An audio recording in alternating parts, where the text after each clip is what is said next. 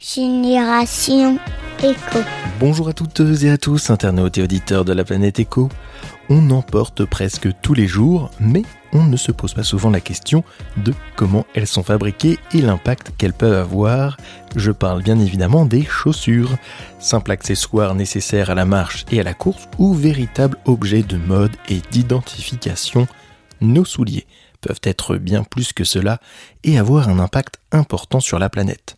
Pour parler de chaussures, je suis allé à la rencontre de Kevin Goujon, co-créateur de la marque Ngo Shoes, des baskets équitables et solidaires.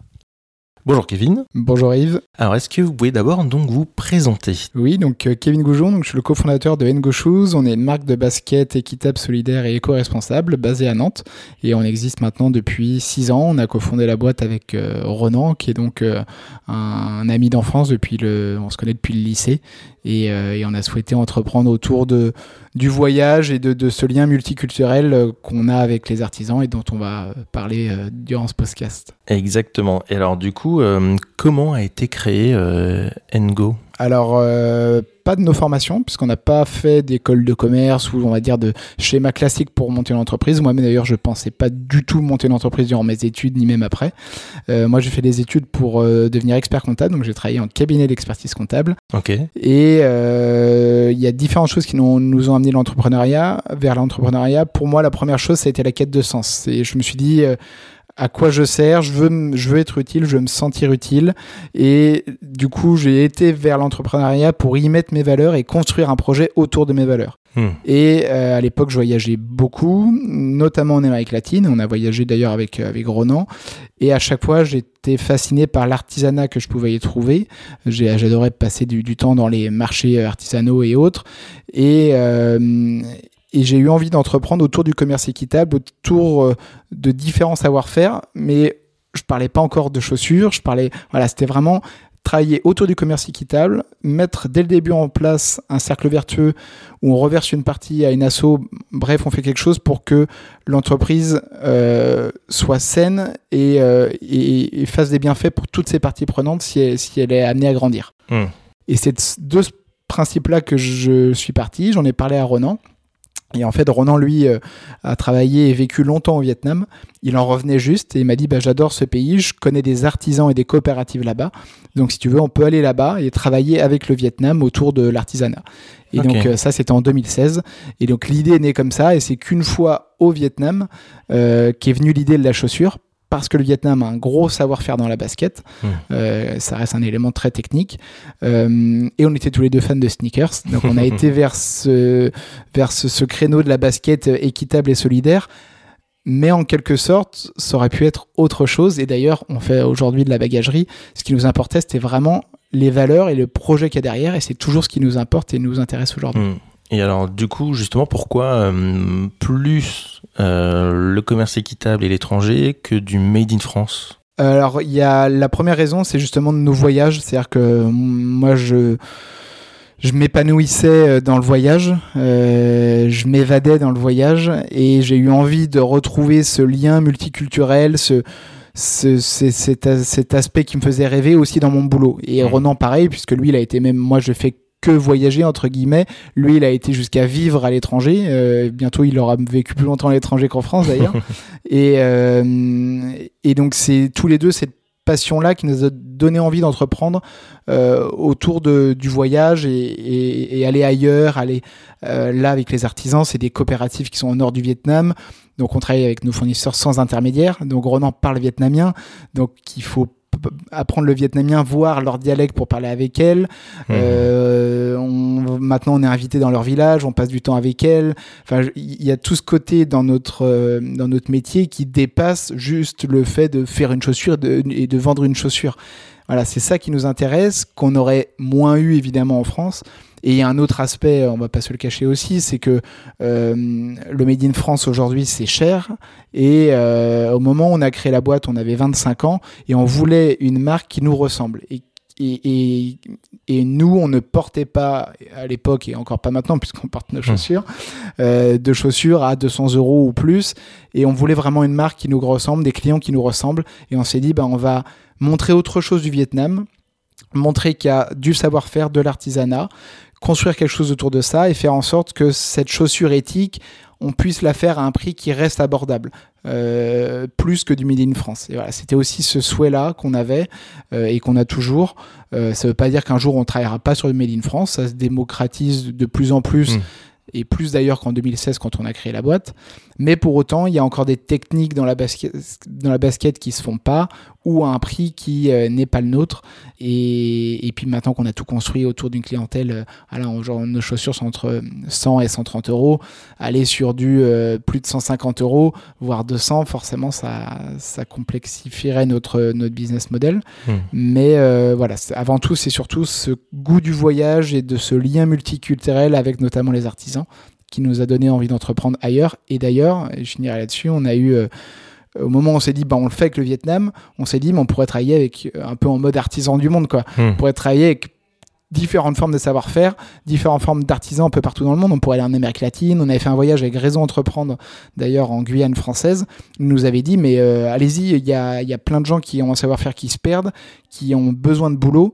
Donc, allez travailler en Guyane euh, autour de l'artisanat et faites vivre ces coopératives d'artisans. Voilà, c'est ça qui nous, qui nous anime. Hum, alors, vous avez parlé là du, réseau Entreprendre, donc vous étiez lauréat euh, donc euh, réseau Entreprendre Atlantique, donc en 2019, si je dis pas de bêtises. Ouais, c'est ça. Qu'est-ce que ça vous a apporté durant dans votre développement? Alors beaucoup de choses. donc moi quand je travaillais en cabinet d'expertise comptable, je voyais beaucoup passer Réseau Entreprendre dans les différents dossiers de création, de reprise, etc. Donc ça a été un peu naturel pour moi au moment où on était prêt de se dire bah il nous faut raison entreprendre. Pour moi c'était un peu un, immanquable. Euh, on l'a pas fait tout de suite, on l'a fait au bout de deux ans d'activité, puisqu'il fallait quand même qu'on soit un minimum structuré mmh. euh, et qu'on ait fait des premières embauches et surtout qu'on prévoit différentes embauches. Et, euh, et, au moment où on l'a fait, je pense qu'on était très peu structuré. Euh, on faisait un bon chiffre d'affaires, on était rentable, etc. Mais on arrivait dans une phase importante où on est, on sortait du côté, euh, on est à deux fondateurs, à on va avoir des salariés, on va se structurer, on va avoir une équipe. Et, je pense qu'ils nous ont beaucoup aidé à passer ce cap. Euh, que ce soit notre accompagnateur qui s'appelle Damien Raillé ou l'ensemble du réseau et à travers le club rencontrer d'autres euh, chefs d'entreprise qui ont plus ou moins les mêmes problématiques, on se sent moins seul. Euh, il y a la solitude du dirigeant hein, qu'on mmh. parle souvent. Bah, on se sent moins seul. Euh, on se sent accompagné, soutenu par un réseau. On peut avoir n'importe quel contact et on s'ouvre à un réseau et, de potentiels contacts.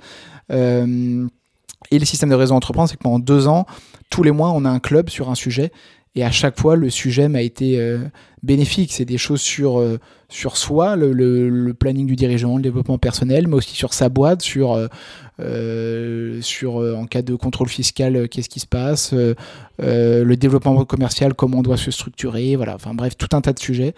Donc ça m'a énormément aidé. Et le but de réseau, bah, c'est des chefs d'entreprise bénévoles hein, qui donnent mmh. du temps à d'autres chefs d'entreprise et donc, euh, au bout de ces deux ans de lauréat, je suis passé membre d'avenir. Et donc, à mon tour de donner du temps à d'autres. Et donc, j'accompagne euh, un projet euh, sur Nantes qui s'appelle les, Petits Pénates. Ils construisent des, des tiny house mhm. sur Nantes. je suis aussi animateur d'un club, le Club 42. et des fois, je fais partie, à des, je fais partie de, des comités de, de, de lauréats. Donc, voilà, à mon temps de donner du du temps justement pour, euh, pour euh, ces, ces, jeunes chefs d'entreprise. Ouais, c'est chouette. Et alors du coup, vous êtes combien de collaborateurs aujourd'hui? Alors aujourd'hui, on est 10. Euh, donc au moment où on est rentré chez Réseau, je crois qu'on recrutait notre première salarié. Et là maintenant, on est, équipe, on est une équipe de 10 personnes avec la quasi-totalité de l'équipe sur Nantes autour de la communication, du marketing et du commercial B2B, puisqu'on mhm. travaille beaucoup en, en magasin multimarque. Euh, et on a une personne, Vin, qui est à Ho Chi Minh au Vietnam et qui est notre, euh, notre bras droit sur place, euh, notre ingénieur sur place et qui, vu comme je disais, notre but c'est de travailler sans intermédiaire. Et bah c'est lui qui a la relation directe avec tous nos fournisseurs, suivi et piloté par Ronan, donc mon associé, qui lui a vécu longtemps au Vietnam, habite maintenant à Barcelone depuis, depuis le Covid et devrait retourner au Vietnam l'année prochaine puisque on est en cours de levée de fonds euh, sur l'ITA, euh, mhm. plateforme de crowdfunding. Et, euh, et dans le but de continuer de se développer, on a différents projets de croissance.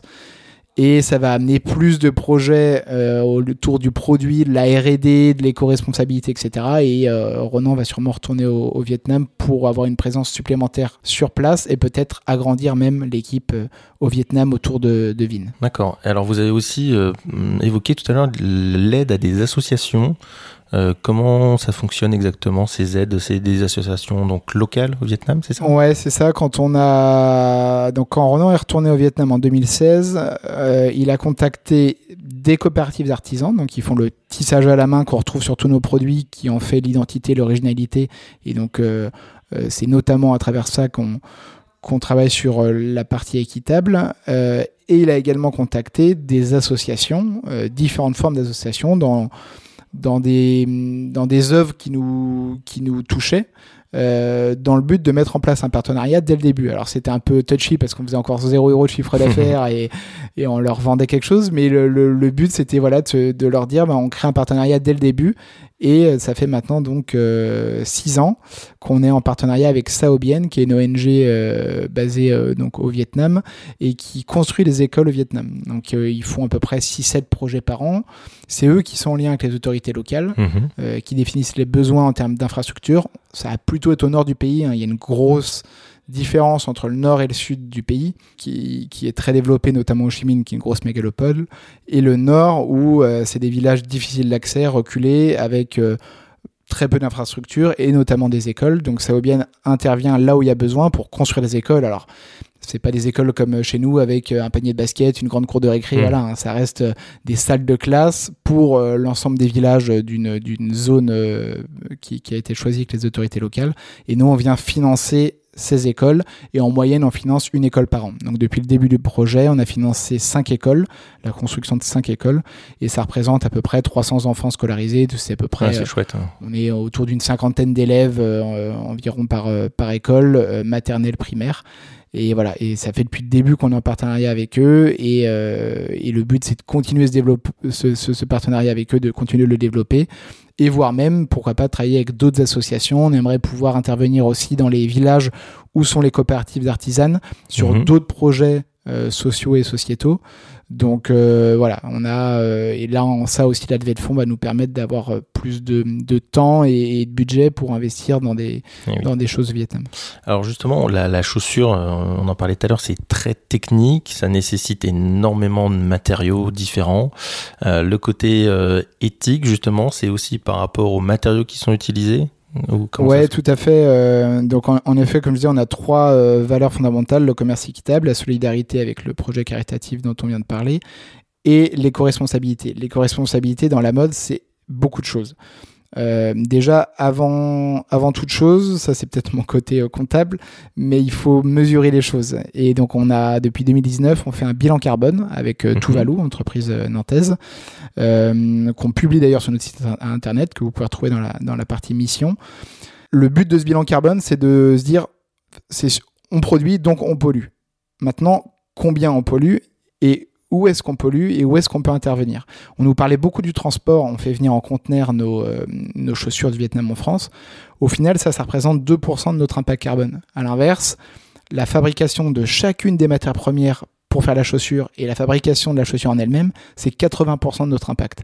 Donc le transport est totalement minime comparé au reste. Mmh. Donc si on doit faire un focus, puisque le but étant de diminuer l'impact carbone par paire, et eh ben, c'est de faire un focus sur la chaussure et sur les, les matières de cette chaussure. Eh euh, donc ça va être par exemple travailler sur des matières recyclées, ce qu'on ce qu'on fait, euh, ou des matières biosourcées, essayer de mettre davantage de, de composants euh, ou naturels ou recyclés dans la chaussure, en trouvant un juste milieu avec la durabilité, la solidité et le confort de la basket. Donc pour ça on fait des tests en laboratoire, euh, etc.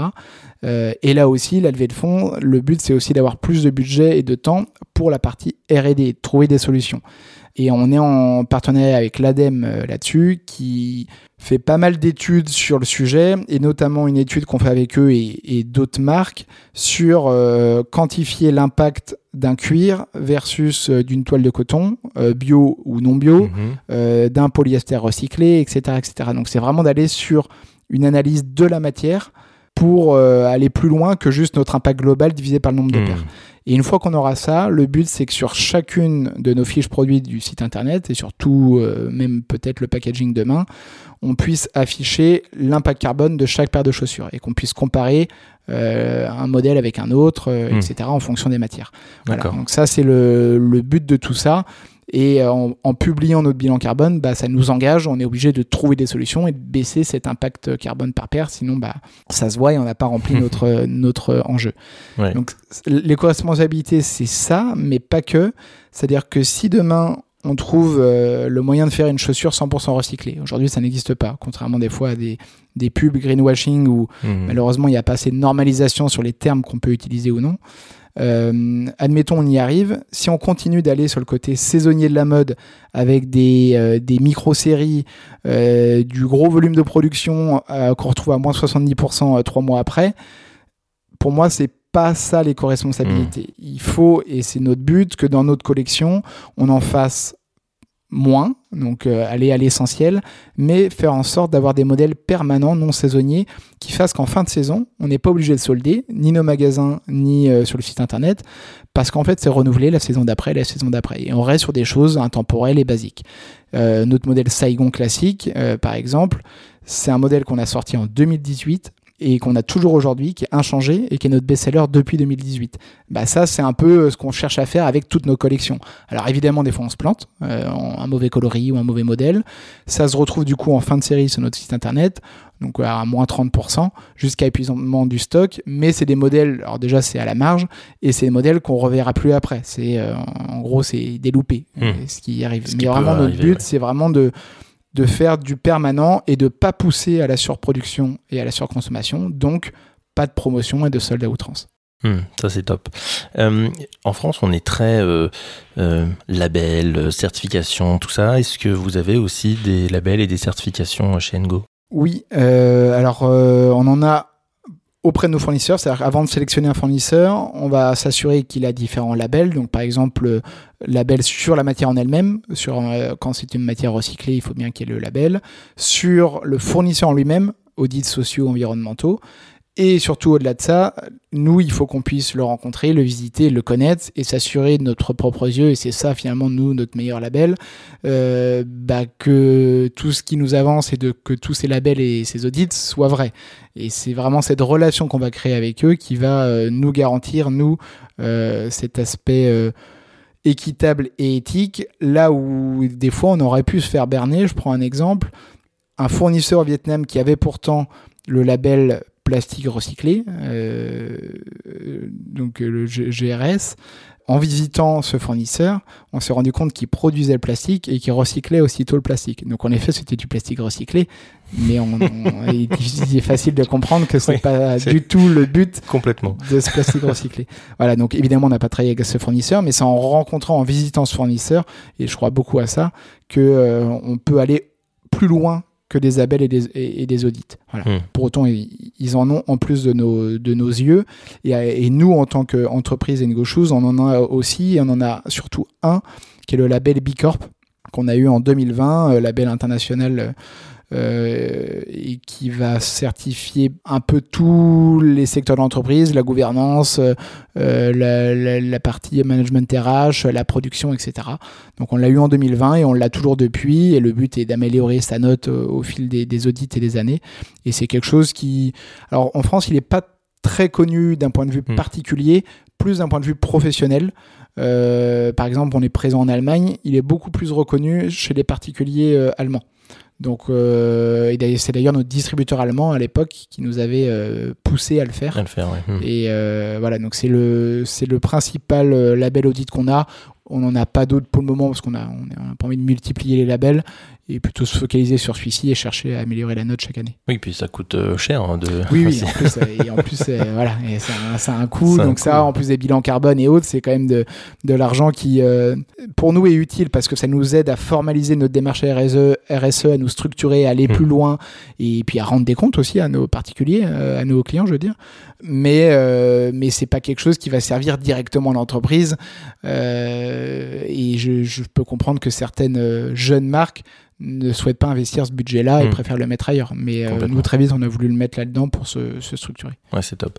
On- je, me suis en- je me rends compte que on- je vous ai pas posé la question. Ça veut dire quoi, Ngo Alors, Ngo, tel qu'il est écrit, c'est-à-dire sans accent, ça ne veut rien dire en vietnamien. Par contre, euh, c'est un nom de famille, Ngo. Euh, Il y a une Guyenne qui est connue. Mhm. Ngo est également un nom de famille vietnamien.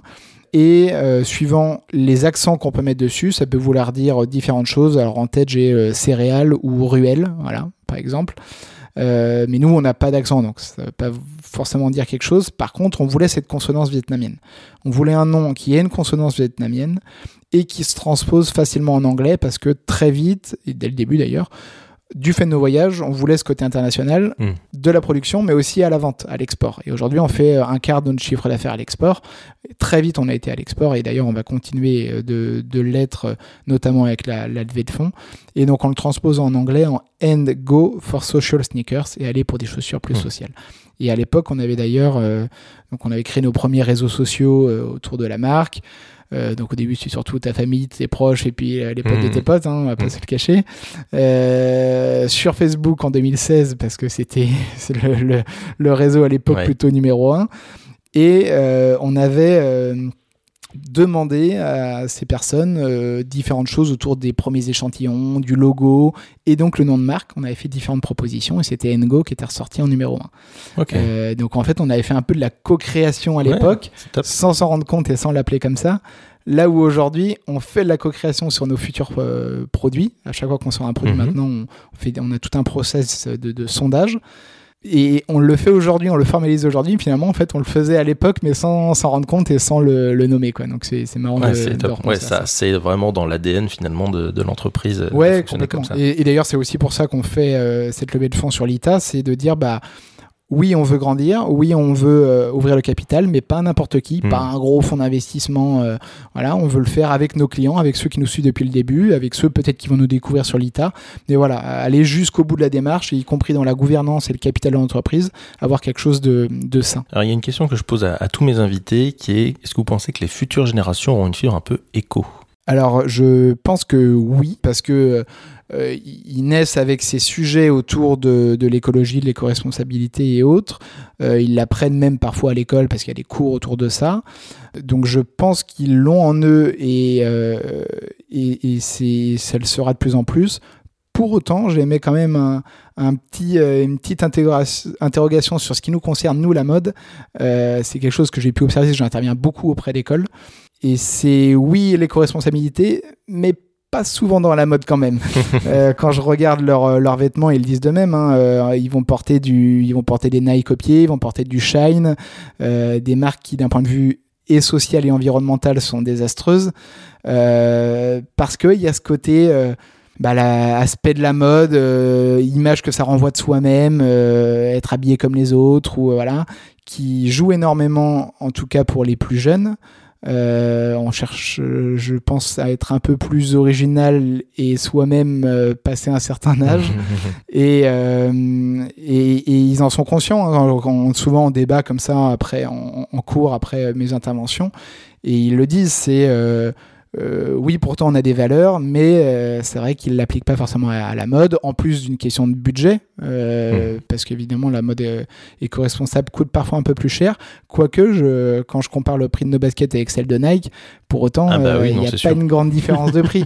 Mais voilà, y- y- ce qu'ils me disent, c'est euh, ils ont besoin de d'avoir euh, d'avoir confiance dans la marque et en fait ça passe par le marketing par Ouais, la bah, notoriété des grandes marques interna- Et internationales puis et, le, euh, le, le côté euh, appartenance aussi. euh, Ouais, c'est ça. Par exemple, ah, bah, tel sportif, il porte des Nike, alors ou des Adidas ou des Puma. hein, J'en cite plusieurs. hein. oui, mais effectivement, il y a ce côté appartenance à une communauté quand on est jeune qui qu'on perd en fait effectivement avec avec l'âge. Ouais, c'est ça. Et euh, donc voilà, il y a, y a ce petit, euh, cette petite parenthèse sur la mode qui, évidemment, c'est pas une généralité. Faut pas. Hmm. euh, Il y a plein de- d'étudiants qui me contactent et, et qui eux euh, sont dans, cette démarche, y compris dans la mode.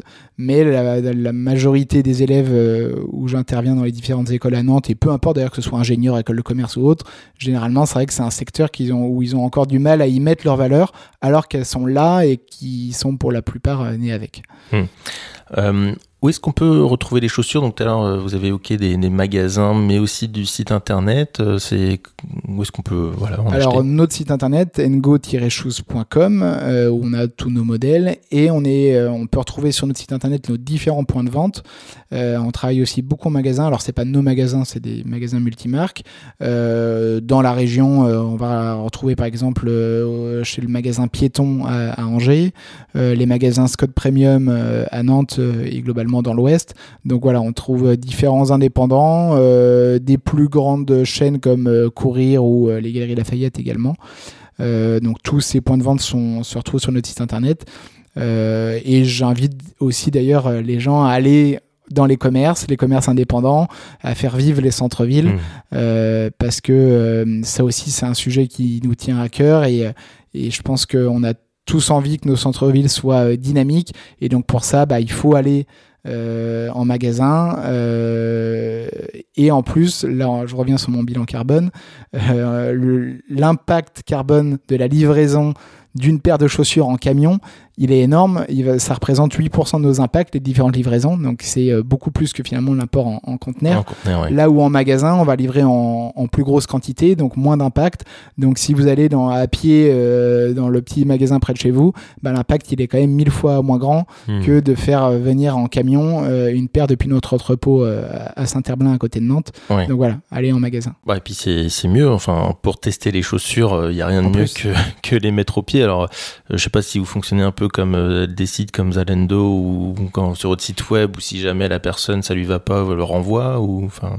Alors euh, nous justement là-dessus, on, souhaite un peu responsabiliser les clients pour justement ne pas tomber hmm. dans les pendants de Zalendo, Amazon et autres. c'est top. Euh, un client qui achète sur notre site internet, s'il doit changer de pointure, Là, c'est à nos frais. On considère que euh, on l'a peut-être pas assez bien guidé dans le choix de sa pointure, donc on, prend le retour et la relivraison à nos frais. Par contre, un client qui souhaite se faire rembourser dans les 14 jours euh, mmh, euh, contractuels, mmh. légal, là, les frais de retour sont à sa charge. Pourquoi? C'est pour éviter qu'un client commande du 42 et du 43, fasse l'essayage chez lui et nous renvoie la paire, ou prenne le bleu, le rose et le vert fasse le choix chez lui et nous renvoie l'affaire. Parce que tout ça, c'est un impact euh, hmm. carbone. Et on l'a connu à l'époque où on faisait, on, faisait les frais de retour euh, offerts. Donc maintenant, pour responsabiliser, on dit voilà, vous voulez échanger, ok. Par contre, si euh, c'est pour un remboursement et donc pour ce type de démarche, par exemple, là, les frais de retour sont à votre charge. Hmm. Ce qui est logique. En tout cas, on entend qu'il y a quand même une, vraie démarche hein, de, bout en bout euh, chez, chez Ngo euh, et, ça c'est super chouette. En tout cas, merci beaucoup Kevin pour, euh, pour cet échange. Merci et puis j'encourage tout le monde à aller donc sur ngo-shoes.com.fr.com pour aller voir les modèles et bien évidemment les points de vente où acheter les chaussures. Merci. Merci Yves. Merci d'avoir écouté ce nouvel épisode de Génération Echo. Merci de le partager au plus grand monde via les réseaux sociaux ou par email. Merci pour vos commentaires, vos étoiles sur Apple Podcast et vos likes sur YouTube. Merci pour votre fidélité et à bientôt à l'écoute de Génération Echo.